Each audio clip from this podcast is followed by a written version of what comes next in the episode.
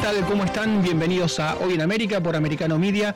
Vamos a conocer los títulos ya mismo de este día viernes 21 de abril y empezamos hablando de lo que ha ocurrido en Brasil porque tiene un paralelismo realmente increíble con lo ocurrido hace dos años en Washington. Estamos hablando del 8 de enero pasado en Brasil, cuando un grupo muy importante de manifestantes que aparentemente eran de Bolsonaro irrumpieron en el Planalto. Ustedes saben que Brasil es la capital del coloso sudamericano, es una ciudad diseñada por el arquitecto alemán Oscar Niemeyer, y bueno, fue hecho especialmente como ciudad capital, por eso en un sitio está la Corte Suprema de Justicia, muy cerquita está el Poder Ejecutivo Nacional, que es el Plan Alto, muy cerquita está el Capitolio, el Parlamento, bueno, los manifestantes que aparentemente eran de Bolsonaro, no estaban encabezados por gente de Bolsonaro, el ministro de Seguridad de Lula apareció guiando, y esto le va a sonar conocido guiando a los manifestantes en el interior del Parlamento. Bueno, muy similar a lo que Tucker Carlson en la cadena Fox News en el prime time denunció hace poco sobre lo ocurrido el 6 de enero del 2021 en Washington cuando Nancy Pelosi era la titular de la Cámara de Representantes. Vamos a hablar también de Nueva York, de este éxodo que se está dando de la ciudad más poblada de Estados Unidos, 10.000 personas en el primer trimestre del 2023 que podrían ser 50.000 en el año 2023. Bueno, ¿por qué? Fundamentalmente por los altos impuestos, por el altísimo costo de vida. La vivienda no es asequible, es casi imposible alquilar. Tiene que hablar de un departamento monoambiente de 2.000 dólares para arriba, pero después los impuestos y además la alta tasa de criminalidad se ha vuelto una ciudad muy insegura. Y si hablamos de ciudades inseguras, vamos a ir hasta Chicago, para ver lo que está ocurriendo, porque Chicago, ustedes saben, la ciudad del viento se ha convertido en la ciudad del huracán de violencia. Eh, es desde hace 11 años la ciudad más violenta de los Estados Unidos, tiene la peor tasa de criminalidad, ha tenido en el 2022 600, 697 homicidios, casi 700 homicidios, le sigue mm, Filadelfia, le sigue Nueva York, le sigue Houston y le sigue Los Ángeles. Casualidad o no, todas en manos de alcaldes demócratas, ¿no? Brandon Johnson es el alcalde actualmente de Chicago, está a punto de asumir. Jim Keeney es el alcalde de Filadelfia. Eric Adams es el alcalde de Nueva York. Sylvester Turner es el alcalde de Houston. Y Karen Bass es la alcaldesa de Los Ángeles. Todas ciudades demócratas, las más violentas, las que tienen los peores índices de criminalidad de la Unión. Y vamos a hablar también de Ucrania, vamos a hacer un contacto rápido con Kiev, porque aparentemente eh, Estados Unidos y la OTAN le han enviado muchísimas armas, no solamente blindados, no solamente tanques y no solamente aviones. A Volodymyr Zelensky ya está entrando la primavera, la nieve se ha derretido, los campos están bastante aptos aparentemente para que se desplacen los acorazados, ¿no? Por allí, estos vehículos absolutamente blindados, no están los Abrams norteamericanos, pero sí están los Leopard alemanes, a los cuales Vladimir Putin les tiene por supuesto bastante temor, y han trazado los rusos una trinchera de 800 kilómetros para defender no solamente Zaporilla, el Donbass, ¿no? Donetsk, Lugansk y Kherson, sino fundamentalmente Crimea. ¿no? no solamente temen perder lo que han invadido hace un año, el 24 de febrero del año pasado, sino que temen también perder Crimea, que anexaron también de manera violenta en el 2014, hace ya casi una década. Pero empezamos hablando de las imágenes que se difundieron en Brasil, porque es un verdadero déjà vu lo que ha ocurrido. Ustedes van a ver al ministro de Seguridad del Brasil, se llama Marcos González Díaz, es el hombre de confianza de Lula da Silva, es un militar, y le flanquea el ingreso a este. Estamos hablando que fue un día domingo, 8 de enero pasado, estaban acampando las huestes de los bolsonaristas quejándose porque creían que la elección había sido mañana, a veces arreglada, estaban pidiendo justamente, y bueno, y empiezan a ingresar empiezan a ingresar acompañados por la gente de seguridad. Y esto seguramente le va a sonar parecido a lo que ocurrió el 6 de enero del año 2021 en Washington, ¿no? Cuando, en el caso del Parlamento norteamericano, está en un sitio, quien haya ido a Washington sabe todo lo que hay que caminar y el Parlamento está muy separado del resto de las construcciones, hay que caminar muchísimo, es bastante fácil de proteger el Parlamento norteamericano, que además está defendido por misiles Tomahawk, ¿no? Pero a nivel peatón, digamos que es bastante sencillo. Y las huestes que aparentemente reclamaban por Donald Trump pudieron ser detenidas, no fueron detenidas. Tucker Carlson en la cadena Fox News, en el prime time, mostró hace pocas semanas cómo les hicieron prácticamente un tour guiado. Bueno, lo mismo, lo mismo ocurrió dos años más tarde, dos años y dos días más tarde en Brasil. El 8 de enero pasado, lo que acaba de difundir la cadena CNN, y vamos a ver por qué, por qué CNN, de repente, que es una cadena demócrata y bastante woke y bastante progre, aparece disparándole a Lula. No tendrá que ver con que Lula acaba de traicionar a Joe Biden. Joe Biden lo, recibió, el presidente norteamericano en el Salón Oval, en la Casa Blanca, se dieron la mano, de ahí salió Lula y se fue a China con una delegación de entre 200 y 300 personas y se declaró amigo de la potencia con la cual más comercia. Después recibió al canciller tenebroso, Sergei Lavrov, de Rusia y dijo el canciller Lavrov, tenemos la misma visión entre Brasil y Rusia sobre lo que es eh, la invasión en la guerra de Ucrania. Es decir, traicionó a Biden, al punto que el vocero Kirby de Biden dijo, Lula es un loro que repite el libreto que le da Xi Jinping, que le da Vladimir Putin. Entonces, hay una enemistad que no existía en noviembre, diciembre, cuando se hicieron las votaciones generales y cuando se hizo el balotaje en Brasil.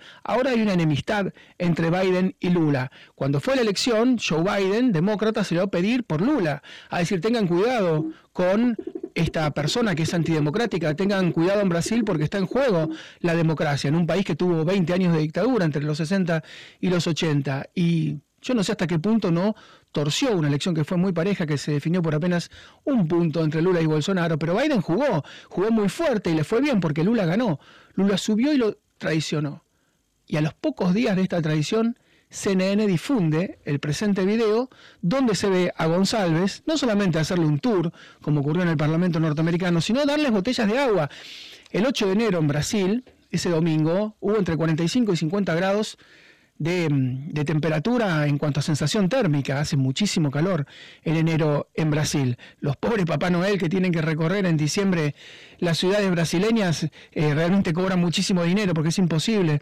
Bueno, apareció dándole botellas de agua, guiándolos y hasta marcándoles a los supuestos bolsonaristas una salida de emergencia. Es decir, es posible que el 8 de enero de este año haya pasado algo muy similar a lo que ocurrió el 6 de enero del 2021 en Washington, que haya sido un sketch, una mise en escena. Todos pensaron que no iba a trascender, como pensaron que no iba a trascender lo de Washington. Cambiaron las autoridades de la Cámara de Representantes, ya no está más Nancy Pelosi. Desde el año pasado está Kevin McCarthy. McCarthy pidió esas cintas, las cintas se difundieron. Este año y lo que se está difundiendo ahora es que fue el mismo modus operandi. Se dejó entrar a gente que por supuesto en su momento protestaba por Trump y en su momento protestaban por Bolsonaro, pero quienes guiaban, quienes hicieron los destrozos, quienes estuvieron a cargo de todo esto, no se encontraron con incompetentes, se encontraron con cómplices. Y eso es lo que demuestra la imagen, insisto, que difundió CNN. El ministro González Díaz tuvo que renunciar, este militar, mano derecha, hombre de confianza, absolutamente de Luis Ignacio Lula da Silva, y ahora van a seguir, porque esto es un tembladeral. Esto en Brasil realmente está causando muchísimas cosas. Las huestes bolsonaristas dicen, bueno, hay un montón de gente que está presa, hay un montón de gente que estaba ahí manifestándose y los que ingresaron aparentemente, los violentos, eran gente de los propios servicios de seguridad, igual que pasó en Estados Unidos cuando empezaron a ver quiénes eran los que de alguna manera encabezaban las protestas, fundamentalmente quienes hicieron los destrozos, ¿no? Terminaron siendo mucha gente vinculadas a los servicios de seguridad que después, bueno, como todos recordarán, terminaron renunciando. Lo cierto es que las imágenes que acaba de difundir la CNN dejan al desnudo al régimen de Lula Muchos dicen esto fue un vuelto, esto fue un retorno, entre comillas, del presidente norteamericano Joe Biden por la indisciplina de Lula, por su falta de códigos, ¿no? Lula ha demostrado ser un ingrato, eh, mientras el presidente norteamericano se jugó buena parte de su prestigio y apostó sus fichas para que él fuera presidente, una vez que llegó al plan alto, como ocurre con casi todos, los tiranuelos y los integrantes del Foro de San Pablo en Latinoamérica, se dio vuelta se dio vuelta como se dio vuelta Pedro Castillo en Perú y terminó disolviendo el Parlamento, se dio vuelta como se dio vuelta Alberto Fernández, en Argentina dijo volvemos mejores y terminaron siendo mucho peor, se dio vuelta como Luis Arce, el actual presidente de Bolivia, que también dijo, bueno, vamos a mejorar lo que hizo Evo y terminó siendo un desastre, se dio vuelta como Boric en Chile, que, en Chile, que también se mostró como un candidato sensato y acaba de nacionalizar el litio y acaba de entrar en una política absolutamente de izquierda. Se vuelta como Chávez, ¿no? Después de ese intento de golpe que sufrió, volvió hecho un demonio y terminó con PDVSA. Lo mismo ocurrió con los sandinistas, cuando perdieron con Violeta Chamorro y les tocó volver, volvieron en lo que se llamó la piñata. La piñata era quedarse con todo, ¿no? Quedarse con los medios de comunicación, quedarse con las empresas y comenzó una dictadura pura y dura como la que hay hoy. Bueno, Lula ha hecho lo mismo. Volvió como Montecristo, ¿no? Después de años de encierro, porque él estuvo preso, le decían Lula Drao, por el lavallato, por haber robado. Nunca lo desincriminaron, nunca declararon que era no culpable, nunca dijeron que era inocente. Solamente la Corte Suprema de Justicia, que es pro Lula, dijo, bueno, puede presentarse una elección. Lo cierto es que otra vez lo descubren con los pantalones bajos. Otra vez Lula va a tener que ir a la justicia. ¿Por qué está tranquilo? Bueno, porque la Corte Suprema, justamente donde todo esto va a terminar, justamente eh, la Corte Suprema le responde. Pero lo ocurrido el 8 de enero es un déjà vu de lo ocurrido el 6 de enero del 2021. Nadie pensó que esto iba a trascender. Trascendió en Estados Unidos, trascendió también en Brasil. Primera pausa, muy breve, ya regresamos.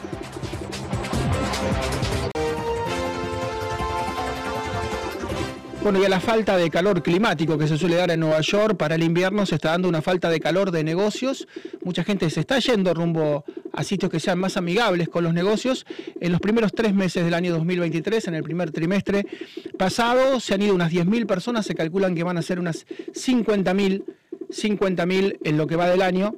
Em, bueno, ¿por qué se va tanta gente de Nueva York? Muchos dicen por los altos impuestos, porque no, no son asequibles las viviendas, porque cuesta muchísimo. Un mono ambiente cuesta por encima de los 2.000 dólares por mes si uno quiere alquilar, porque hay altas tasas de criminalidad, porque hay problemas inclusive hasta con las ratas. Eh, la ciudad está muy, muy sucia, bueno, por distintas razones, se están yendo y van fundamentalmente hacia Florida. Hay unos mil vecinos nuevos por día en Florida, unos 30.000 vecinos nuevos por mes. ¿Y de dónde vienen? Bueno, todas ciudades demócratas, de Nueva York, de Nueva Jersey, de California, particularmente de Los Ángeles, de Illinois, de Chicago, y están llegando y están generando un verdadero boom en cuanto no solamente a la construcción, sino también al alquiler de viviendas. Eh, todo esto está ocurriendo en lugares que han explotado como Sarasota, Braderton, Palm Beach. Vamos a preguntarle a Naura Napoleón, que es Real Estate y maestra de Real Estate, agentes inmobiliarios en Miami, qué es lo que está pasando, si están llegando muchos neoyorquinos. Laura, ¿cómo te va? Hola Marcelo, ¿cómo estás? Mucho gusto otra vez estar con vos acá. Bueno, y se está dando esto, ¿no? De que están dándose de ciudades que increíblemente o no, casualidad o no, son demócratas como las californianas, las de Illinois o las de Nueva York que se están yendo hacia Florida. Terrible, terrible. Estamos como teniendo una inmigración invertida del, mismo, del mismo Estados Unidos, más allá de las personas que vienen de otros países, por supuesto. Sí, tristemente eh, influye la delincuencia que está pasando en Nueva York, en Chicago, en, Illinois. Eh, influye la parte de los property taxes, porque en esos estados las personas que tienen propiedades pagan un doble tax, le pagan al, al condado y le pagan al estado. En Miami, gracias a Dios, eh, solamente le pagamos al condado y por esa razón las personas, bueno, se están, se están viniendo para acá felices de, venir a, un estado rojo, un estado republicano, donde van a ser, donde hay más control, donde la seguridad es mayor hasta ahora. Lo único que esperamos los floridianos es de que no vengan con la misma mentalidad del lugar de donde salen como vienen muchos latinos acá, que desafortunadamente vienen de los países acá y cuando llegan acá vienen con la misma mentalidad del lugar de donde salen porque no les gusta. Eso es muy triste para las personas que hace muchos años que vivimos en Estados Unidos. Así es, y el éxodo de Nueva York se está dando entre gente que tiene mucho dinero además, porque hay algunos que ganan 80, 90, 100 mil dólares por año 7, 8, 9 mil dólares por mes y no les alcanza porque la vivienda es muy cara y porque la vida es muy cara en Nueva York. Extremadamente cara, sí, extremadamente cara y eh, justamente eso es, es, lo que volvemos a los puntos que hemos hablado anteriormente. Se ha dado tanto dinero en diferentes cosas y, se ha dejado de pensar en los ciudadanos norteamericanos. Entonces, hoy por hoy los estadounidenses están diciendo cómo siempre hemos dado, siempre hemos sido tan bondadosos, porque la verdad que es un país bondadoso, generoso, con latinos y no latinos, con personas de todo el mundo y ahora eh, no están pensando en ellos mismos y eh, se ha dado dinero de más y se están pagando las consecuencias de, la, de las cosas mal hechas de este gobierno que ha, ha, hecho cosas sin ningún tipo de sentido, sin pensar en las personas, sin pensar en la calidad de vida que siempre ha tenido Estados Unidos. Así es, y un, tema es el de los homeless, ¿no? Son las ciudades con más homeless, y estamos hablando de, Chicago, donde hace un frío tremendo. En Nueva York, cuando yo la conocí pre-Giuliani, que estaba llena de homeless, y iban de noche, por supuesto, porque el subte del subway anda a las 24 horas, iban a guarecerse al subway durante la noche. Ahora eso, eso ha vuelto eh, con Eric Adams, pero está pasando también en Filadelfia con Jim Kinney, que también es republicano, con Sylvester Tucker, está pasando en Houston, está pasando con Karen Bass en Los Ángeles. Es decir, ha, habido una epidemia una multiplicación de homeless enorme que eso afortunadamente Florida hoy por hoy no lo tiene. No, gracias a Dios hasta el momento no.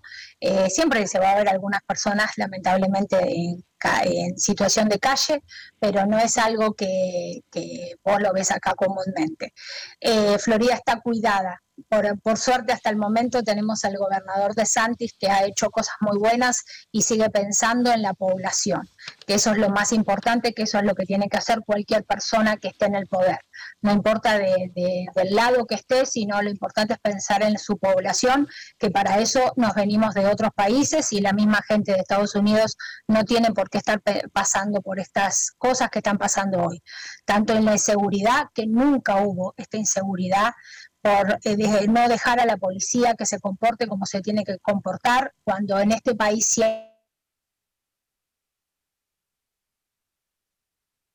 y ahora no lo dejan actuar como tienen que hacer y estamos también sufriendo las consecuencias. Y en tu mercado particular, en todo lo que tiene que ver con los real estate, estás notando que esta presión hace que los precios suban, ¿no? La propiedad. Y eh, sí, es lo, es lo, que hablo muchas veces con mis alumnos, incluso de real estate, eh, y con otros eh, partners míos o broker, que es increíble porque las casas están subiendo, los intereses están altísimos, pero en consecuencia eh, las alquileres también. Entonces, el, punto este, cuando, cuando este triángulo se cierre, algo va a pasar, a pasar algo volcánico que no sabemos cómo va a influir todavía, pero que va a pasar, va a pasar porque es en consecuencia tiene, tiene que venir. Así es, para poder pedir un crédito, yo me imagino, de 200, 250 mil dólares para una vivienda, debes tener que ganar, no sé, 8, 9, 10 mil dólares, 7 mil. ¿Cuánto tenés que ganar? Tenés que ganar muchísimo. Sí, tenés que ganar mucho dinero. Los bancos están muy exigentes, muy exigentes. Eh, inclusive muchas personas no están calificando tristemente, porque los intereses les corta en la precalificación. Y eso es lo que liquida el American Dream, ¿no? Porque el sueño americano es eso, es poder llegar, tener una hipoteca. Y, es también lo que, entre comillas, disciplina a la gente, porque si vos tenés un trabajo del cual te pueden sacar en cualquier momento, pero tenés una hipoteca a 20, 20 y pico de años, y bueno, vos trabajás y trabajás todo lo que hagas necesario. Exactamente. Trabajás para mantener lo tuyo y poder tener una vida digna, como, como cada uno de nosotros merecemos. Y fíjate que, bueno, tiene un índice muy bajo de desocupación Florida, ¿no? De 1 o 2% apenas, y tiene una tasa de criminalidad baja, pero fíjate cuáles son las ciudades con mayor tasa de criminalidad, que son justamente donde la gente se está yendo. Chicago, que es demócrata, ahora con Brandon Johnson, 647 homicidios cada 100.000 habitantes, Filadelfia, 516, también es demócrata, Nueva York, también demócrata, 438, Houston, 435 y Los Ángeles, 382. Es decir, cinco ciudades, las cinco demócratas, y todas con enormes problemas de, de seguridad Ahí por el contrario, ¿no? Ron DeSantis está intentando de alguna manera que la gente inclusive pueda aportar armas. Exactamente, y que la gente viva tranquila, porque cada uno de nosotros tenemos ese derecho de poder vivir tranquilos. Eh, es muy triste, la gente quiere tapar con un dedo el sol y es imposible porque los hechos están a la vista los hechos mandan, las personas pueden decir lo que quieran, pero desgraciadamente en este momento que no tenemos una gobernación consciente, los hechos están a la vista. Bueno. Las cinco ciudades más importantes, o no sé si son las más importantes, pero realmente importantes y grandes, eh, las personas están yendo. Entonces, con, eso tenemos, no, es, es, innecesario casi seguir hablando, solamente viéndolo cualquiera se puede dar cuenta. Así es, ciudades que son un imán, porque Nueva York es un imán, Chicago es un imán, Los Ángeles es un imán, California. Claro, y son ciudades que toda la vida han recibido inmigrantes y que haya un proceso inverso hacia Texas y hacia Florida, sí, para ustedes debe ser sorprendente. Sí, es, es, realmente es. Laura, como siempre, un gran abrazo, muchas gracias y a tu disposición. Muchas gracias por tu generosidad. Gracias, Marcelo, gracias a vos por tenerme una vez más. Un besito, bye. Gracias, Laura Napoleón, que es broker, agente inmobiliario y docente de real estate en Miami y está subiendo mucho la vivienda y están subiendo mucho los alquileres por, por esto que estamos diciendo. Se ha dado un combo en las ciudades mencionadas, que son las más pobladas de Estados Unidos, de altos impuestos, de altos índices de criminalidad, de no muy buenas condiciones de vida. Y bueno, la, solución que han encontrado por ahora son, bueno, han recurrido cuatro de cinco de ellas alcaldes afroamericanos, porque Brandon Johnson es afroamericano en Chicago, Eric Adams es afroamericano en Nueva York, Sylvester Tucker también en Houston, y lo mismo con Karen Bass, que es la primera alcaldesa de Los Ángeles, salvo Jim Kinney, que es de Filadelfia.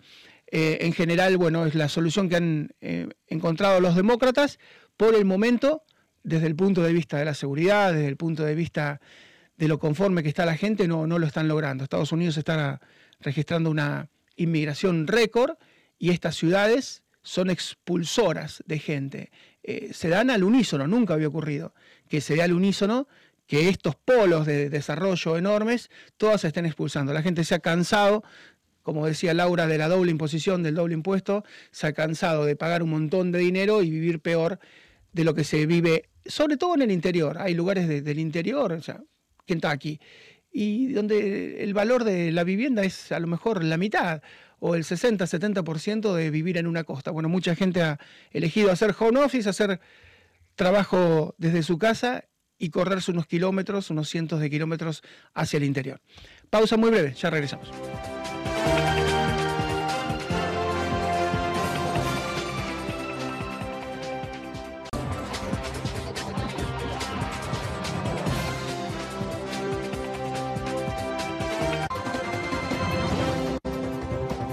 Son muy impresionantes los videos que se están difundiendo en la red con respecto a lo que está ocurriendo en la ciudad de Chicago, una de las tres más pobladas de los Estados Unidos. Se muestran locales de Walmart que son devastados, la mitad de los locales de Walmart va a cerrar en Chicago. Em, se muestra como grupos de adolescentes entran, los saquean, los roban y dejan todo tirado, todo, abandonado. Está ocurriendo en las últimas semanas, son cientos de adolescentes que rompen autos, que atacan a turistas, que cometen saqueos y el alcalde designado, el que acaba de ganar las elecciones, se asume en mayo, en pocas semanas, se llama Brandon Johnson, se ha mostrado comprensivo con el fenómeno. Se trata de un alcalde que llegó a pedir que recorten los fondos de la policía cuando era candidato Estamos hablando de la ciudad que tiene más crímenes en Estados Unidos, el pico de homicidios desde hace más de una década. Bueno, él ha pedido que le quiten plata a la policía, hay casi 700 homicidios por año en Chicago, ha vuelto a ser la ciudad del delito. Lo cierto es que son incomprensibles estos ataques, estos saqueos, la gente está muy preocupada, hay muchos negocios que están cerrando, hay muchos negocios que se están yendo del lugar, se le llama Teen Takeover teen takeover, ¿no? como una especie de toma adolescente de las ciudades. Vamos a hablar con el doctor Luis Vicat, que es abogado, que es experto en seguridad, que ha comandado una fuerza policial, a ver si él encuentra algún tipo de explicación a lo que está ocurriendo. Doctor, ¿cómo le va? Buenos días, un gusto escucharlos.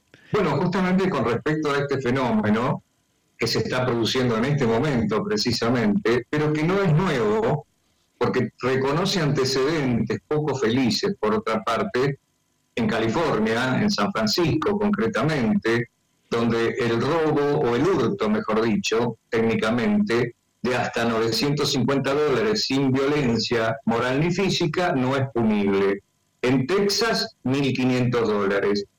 Esto eh, tiene una explicación en realidad, fue votado por el 60% de la población en 2014 en California, concretamente en San Francisco, porque le permitía al Estado ahorrar 250 millones de dólares anuales de mantenimiento de los presos, de los penados, eh, contra 3 mil millones que pierde Walmart anualmente y 400 millones que pierden las cadenas de tiendas minoristas.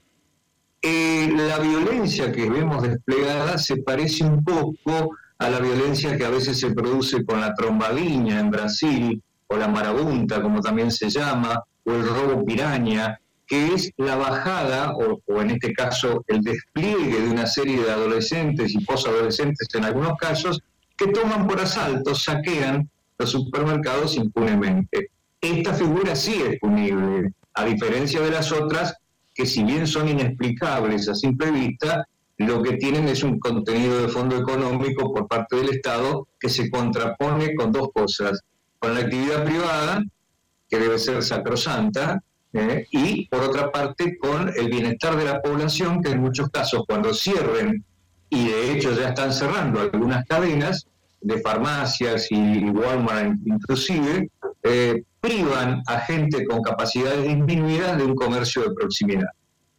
Así es, y uno entiende y los propios cuerpos legales, las constituciones, los códigos penales entienden el robo famélico cuando alguien realmente roba para darle de comer a su familia, pero esto ya es una banda organizada seguramente a través de las redes sociales que se pone de acuerdo y son decenas y decenas que van a romper autos, a atacar turistas, a robar negocios. Esto es algo planificado. Eh, posiblemente haya, por supuesto, limitaciones y haya necesidades, pero esto ya no es un robo famélico, es otra cosa. No, justamente lo que, lo que se llama el hurto famélico, mm. porque no puede ser robo. Si, si hay violencia física o moral, ya deja de ser hurto famélico, por ejemplo, en nuestra legislación, y ya pasa a ser punible. Ahora, tienen que ser artículos, no como los que vemos en imagen, sino artículos de primera necesidad, remedios o alimentos, y tiene que haber un estado de inanición o de necesidad desesperante por parte del victimario para que sea justificado. No es este caso, de ninguna manera, no es el caso de California, de San Francisco y de Texas tampoco, donde se roba una computadora de 500 dólares impunemente y se la vende a tres cuadras en una especie de mercadillo de, rastros, este, eh, manteros en la calle que venden lo que han robado a dos cuadras. Esta situación lo que tiene de común es lo que se llama réplica. Eh, la réplica es una conducta de imitación de una determinada eh, modus operandi delictivo en este caso, ¿no? Es decir, hay muchachones que se organizan, roban, quizás roban para reducir o revender, y otros que los imitan. El efecto imitación, si no hay una reacción fuerte por parte del Estado, y en este caso lo veo difícil, lamentablemente, si el Estado no se pone los pantalones largos, yo creo que esto va a afectar, peor, va a afectar la economía interna, pero también la externa, porque el turismo va a empezar a sufrir una merma. Doctor, a mí me llama la atención, usted que ha conducido fuerzas policiales, que ha tenido a cargo efectivos y comisarías, me llama mucho la atención los guardias privados tienen los brazos caídos, no hacen nada, pero a veces la policía tampoco hace nada. Esto nunca había ocurrido en Estados Unidos, siempre fue una policía muy reactiva, eh, nunca miraban para otro lado, pero esto está empezando a ocurrir. ¿Por, qué piensa que pasa? ¿Tienen temor a una sanción? Sí, en realidad, eh, como los guardias privados también, si el guardia privado impide, por ejemplo, en, en San Francisco, un saqueo de 800 dólares, eh, posiblemente termine con un proceso de guardia privado. Y en este caso las fuerzas policiales no escapan al común de la ley. Si de pronto la fuerza policial entra en colisión con las bandas estas este, de, rapiñeros, evidentemente pueden producirse hechos que terminen afectándolos, violando alguna, supuestamente violando alguna enmienda. Pero sí, eh, lamentablemente una policía que tendría que ser más reactiva en este momento está como de alguna manera acobardada, si se me permite el término con todo respeto, ¿no? Pero con una pasividad que no debería ser porque no están cumpliendo la función para lo que fueron elegidos por el Estado ¿no? y por la población. Y Estados Unidos, yo recuerdo, en la segunda mitad de los 90 había tomado el Fix and Broken Window, ¿no? El, el tolerancia cero, como llamaba peyorativa el New York Times, esto de que un delito menor lleva a un delito mayor. La ciudad de Miami lo había tomado la ciudad de mm, Filadelfia, por supuesto que empezó en Nueva York con Rudolf Giuliani, pero llegó también a California y se había, esto era un dogma, mire, empieza con delitos pequeños y termina con delitos graves y esto se había aceptado, era ni una ventana rota porque ya mostrar un desorden significa que ese edificio parece abandonado. Usted seguramente recuerda el experimento que se hizo en Palo Alto y y también en, los barrios más pobres de Nueva York. Se deja un Cadillac y en Nueva York lo vandalizan al instante y en Palo Alto no. Entonces dicen, bueno, lo que pasa es que es gente rica. Dice, no, rómpale la ventana en Palo Alto, aunque sea un barrio muy acomodado de California, y va a ver cómo lo saquean. Y entonces no era una cuestión de condición social, sino era una cuestión de que aparecían las cosas abandonadas. Y ese dogma es como que se está abandonando. se está abandonando. El Cadillac era de color naranja, dicho sea de paso, en, las, en los videos de aquella época yo seguí atentamente esta doctrina que fue impulsada por dos estudiosos eh, del comportamiento humano. sí. Y, después la adoptó por primera vez el jefe de los subterráneos de New York, William Bratton. Claro, el super policía. El verdadero. El super, exactamente. Y luego Giuliani la toma para sí e inclusive la exporta porque hubo un intento en México que fracasó también de la tolerancia cero, pero en este, en este caso y en este estado de la situación, me parece que tendrían que repensar en la tolerancia cero, porque si no cortan esta sinergia del, del espectro delictivo, van a tener un efecto réplica cada vez mayor y me atrevería, sin ser apocalíptico, a decir que los blancos van a dejar de ser blancos comerciales para ser blancos particulares en una segunda etapa. Y allí, cuando se intente reaccionar, va a ser mucho más difícil todavía. Doctor, como siempre, un gran abrazo y muchísimas gracias ¿eh? por el tiempo y la generosidad. Un gran abrazo. Hasta siempre, igualmente. Gracias, el doctor Luis Vicat, abogado, ex jefe de policía y experto en seguridad. En Miami también llevaron la tolerancia cero. Yo me acuerdo haber reporteado a Tim Timony, un ex jefe de policía que nos llevó a recorrer todo Miami y nos mostraba cómo funcionaba desde un patrullero. Eh, lamentablemente, bueno, esto que había comenzado en Nueva York. Quien haya ido a Nueva York en la etapa pre-Giuliani saben lo que era, en una ciudad invivible. Yo me acuerdo la primera noche no haber podido dormir, estar sobre la novena y entre las ambulancias y las patrullas, el ulular de las sirenas era tan tremendo que no, digo, mira, vamos a tratar de ir a un hotel que no esté sobre una avenida, porque era imposible. Eh, por supuesto muchísimos homeless, por supuesto muchísima inseguridad, era imposible atravesar el Central Park de noche y bueno, el Manhattan Institute diseña, diseña el Fix and Broken Window, va a muchas ciudades y ahora, veintipico años después, un cuarto de siglo después, han vuelto a lo mismo. Es cíclico. Si la violencia continúa, va a volver la mano dura. Eh, porque cuando hay desorden, la gente busca el orden y el orden muchas veces viene, aunque no le guste a muchos progres, desde la derecha. Es el padre rector, es restablezcamos el orden. Muy posiblemente es lo que va a ocurrir en los próximos comicios. Buscar el orden, buscar la opción de centro derecha, buscar la opción más conservadora, por lo menos para salir de este atolladero. Pausa muy breve, ya regresamos.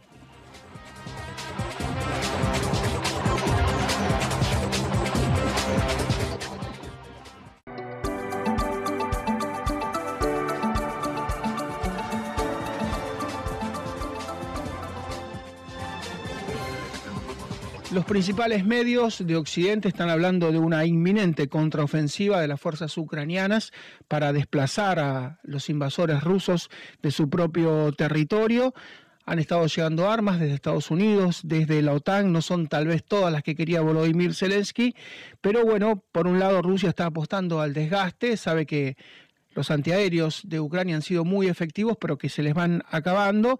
Pero Rusia tiene sus propios problemas, ¿no? Ellos siempre tuvieron a los soldados como un recurso inagotable. Perdieron 8 millones de hombres en la Segunda Guerra Mundial y, bueno, parecía que podían perder la cantidad de hombres que quisieran y no está ocurriendo esto. Por ejemplo, está recurriendo en las principales ciudades, San Petersburgo, Moscú, em, está recurriendo a la identificación facial para aquellos que se quieren escapar, para aquellos que de alguna manera los han llamado y no eh, aceptan la convocatoria a las fuerzas. Esto nunca había pasado, hubo tres levas, una en la Primera Guerra, una en la Segunda Guerra, esta la tercera leva obligatoria y los rusos no están muy convencidos de ir a Ucrania, por eso los dos tienen carencias a Ucrania se le terminan, si no llegan rápido las armas, y a Rusia se le van a terminar los hombres, porque insisto que no es una guerra para nada popular. Vamos a ir directamente a Kiev para hablar con Alexander Slipchuk, que siempre nos cuenta las últimas novedades. Alexander, ¿cómo te va? Buenos días, gracias por tratarme. Saludos desde Ucrania. Bueno, y todos dicen que es inminente. ¿Vos lo sentís como inminente o sentís que está copiando Zelensky todavía fuerzas? Y la contraofensiva está inminente, seguro que sí. Eh, el problema es que en Ucrania sigue el periodo de lluvias y que, que, no nos permite utilizar las tropas de forma abierta y masiva.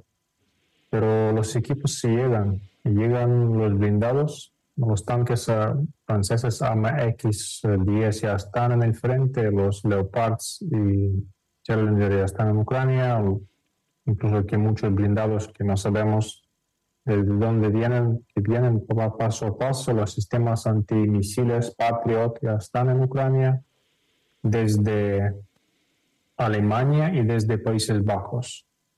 Por eso esa cuestión de tiempo, eh, no sabemos cuándo, pero se habla muchísimo sobre los planes y algunos escenarios Incluso que Rusia ahora está en defensa. Rusia ataca en Bakhmut, pero en otros, eh, otros eh, lados del frente no pasan las ofensivas rusas, están frenados.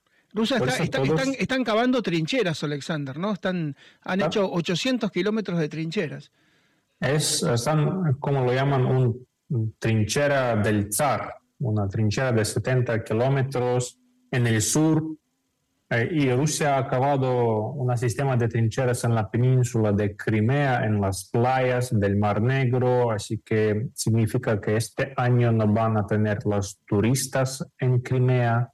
Rusia convierte Crimea en una base militar, una fortaleza, porque temen la posibilidad de desembarque ucraniano en las playas de la península ocupada de Crimea. Rusia tiene miedo, eh, así que esta cuestión de tiempo y recursos ucranianos no puedo decir mm, qué va a pasar, pero anticipamos muchos cambios, muchos movimientos este año. Da la sensación de que está pasando de cazador a presa, ¿no? De ser un invasor que iban inclusive con uniformes de desfile, pensaron que iban a desfilar por Kiev a la semana y se están transformando en la presa. Seguro, los rusos ya utilizan al momento de la época pasada los tanques T-55, T-62, que son viejos, eh, y Rusia siempre juega con cantidad. Así que nada está hablando ahora sobre el colapso de Ucrania. Esto olvidó y Rusia ahora se prepara la defensa de, los territorios ocupados a partir de 2014, que es un cambio global y significa que esta guerra es una catástrofe para el régimen de Putin.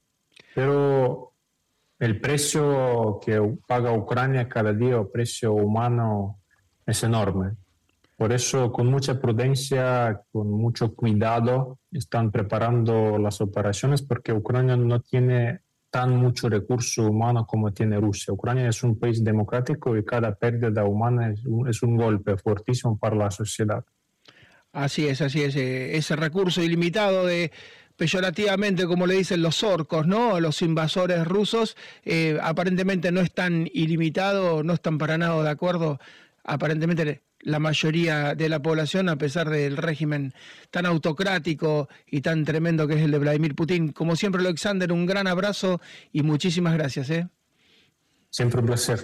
Un gran abrazo. Hasta luego. Gracias, Alexander Slivchuk, analista político directamente desde Kiev. Y vamos a dedicar los minutos finales a María Rita Figueira, como siempre, porque eh, en torno a la guerra siempre hay muchas fake news Y hay también muchas fake news ahora alimentadas a nivel político, fundamentalmente por la inteligencia artificial. Un reportaje a la familia Michael Schumacher, que por supuesto es un reportaje de mentira. Michael Schumacher está desde hace años, después de un accidente que tuvo en una pista de esquí, e inconsciente, está en coma, pero bueno, le inventaron a través de reproducir la voz de Michael Schumacher, tomando la inteligencia artificial, una serie de respuestas y hay un enorme enojo por parte de la familia porque la familia hace años ha hipotecado la fortuna que había ganado el hombre que tuvo siete títulos de Fórmula 1, había desplazado a Juan Manuel Fangio, había sido alcanzado por Lewis Hamilton, pero posiblemente uno de los dos o tres mejores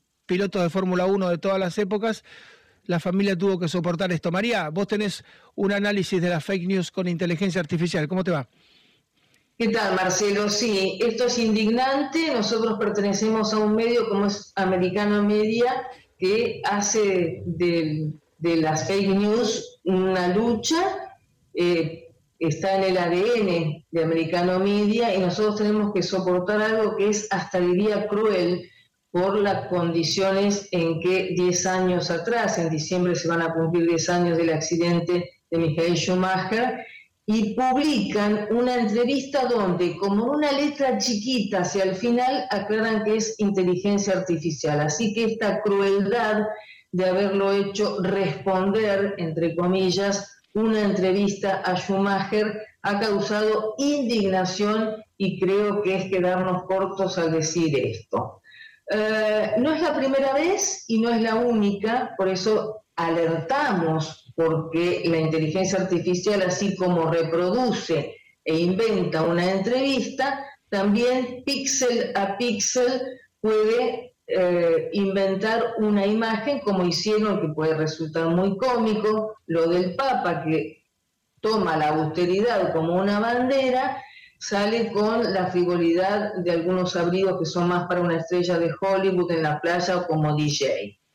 Eh, sabemos perfectamente lo que está viviendo Francia y el presidente Emmanuel Macron con la reforma previsional, todo lo que está sucediendo, y publican una foto de un anciano, una persona muy mayor, absolutamente ensangrentada y golpeada, rodeada de policías, y eso es una fake news, un gran imán para inventar justamente noticias falsas es el expresidente Donald Trump, que no se salvó de la inteligencia artificial porque con toda la problemática que estamos cubriendo permanentemente de la persecución que se le ha hecho, eh, lo han mm, publicado con fotos que no tienen absolutamente nada que ver, que se lo ven forcejeando con la policía, con traje de preso y demás. Esto realmente es indignante. Ahora salimos un segundito de la inteligencia artificial, seguimos alertando de las fake news, pasó en Finlandia, sabemos también la situación que se vive en Finlandia con la construcción del vallado respecto de la frontera con Rusia, pero sin ninguna necesidad, eh, antes del llamado parcial de Vladimir Putin eh, a ciudadanos para el ejército, eh, se publicaron imágenes de 35 kilómetros de cola para poder entrar en autos. This podcast is a part of the C Suite Radio Network. For more top business podcasts, visit c-suiteradio.com.